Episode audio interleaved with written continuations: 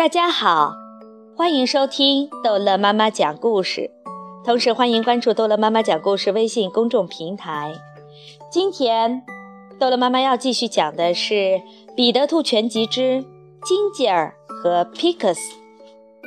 咦，三只可爱的猫咪趴在杂货铺的窗户上，在看什么呢？从前。小镇上有一间小小的杂货铺，名字叫金吉尔和皮克斯。来杂货铺买东西的客人非常多。店主金吉尔是一只黄色的公猫，皮克斯是一只小猎犬。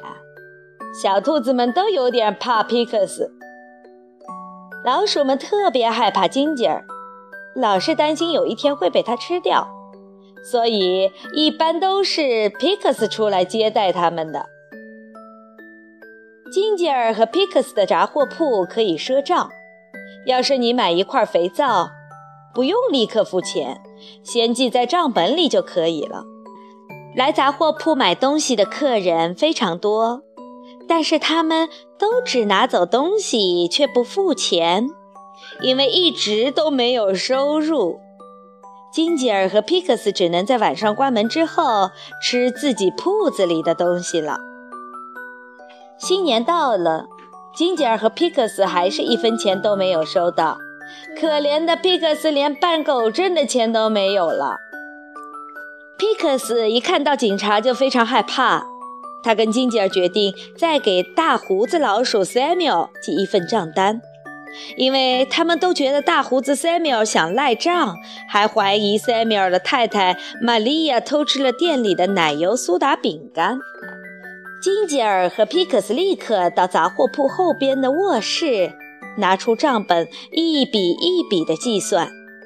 突然，杂货铺的门被推开了，一个警察正拿着本子记着什么，柜台上还放着一封信。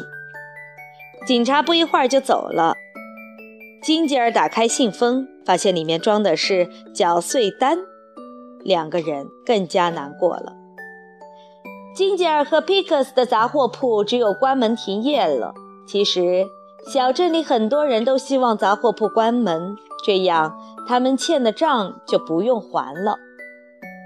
金吉尔现在住在养兔场里，日子过得很好，他比以前胖了不少。小猎犬皮克斯呢？他去了一个猎场当守卫，工作时非常认真。杂货铺停业后，人们都到塔比莎太太的店里去买东西了。塔比莎太太将所有的货物都涨了价，而且不赊账。后来，约翰和女儿多尔莫斯开了一家小店，卖薄荷糖和蜡烛。但是他们卖的蜡烛太大了，要五只老鼠才能抬动。这些蜡烛在天气暖和时会融化，但是短毛斯小姐从来不让顾客退货。后来，母鸡莎莉的店铺一开业就来了很多客人。看，彼得也来买东西了。莎莉的店铺也不赊账。但他卖的东西又便宜又好用，所以非常受欢迎。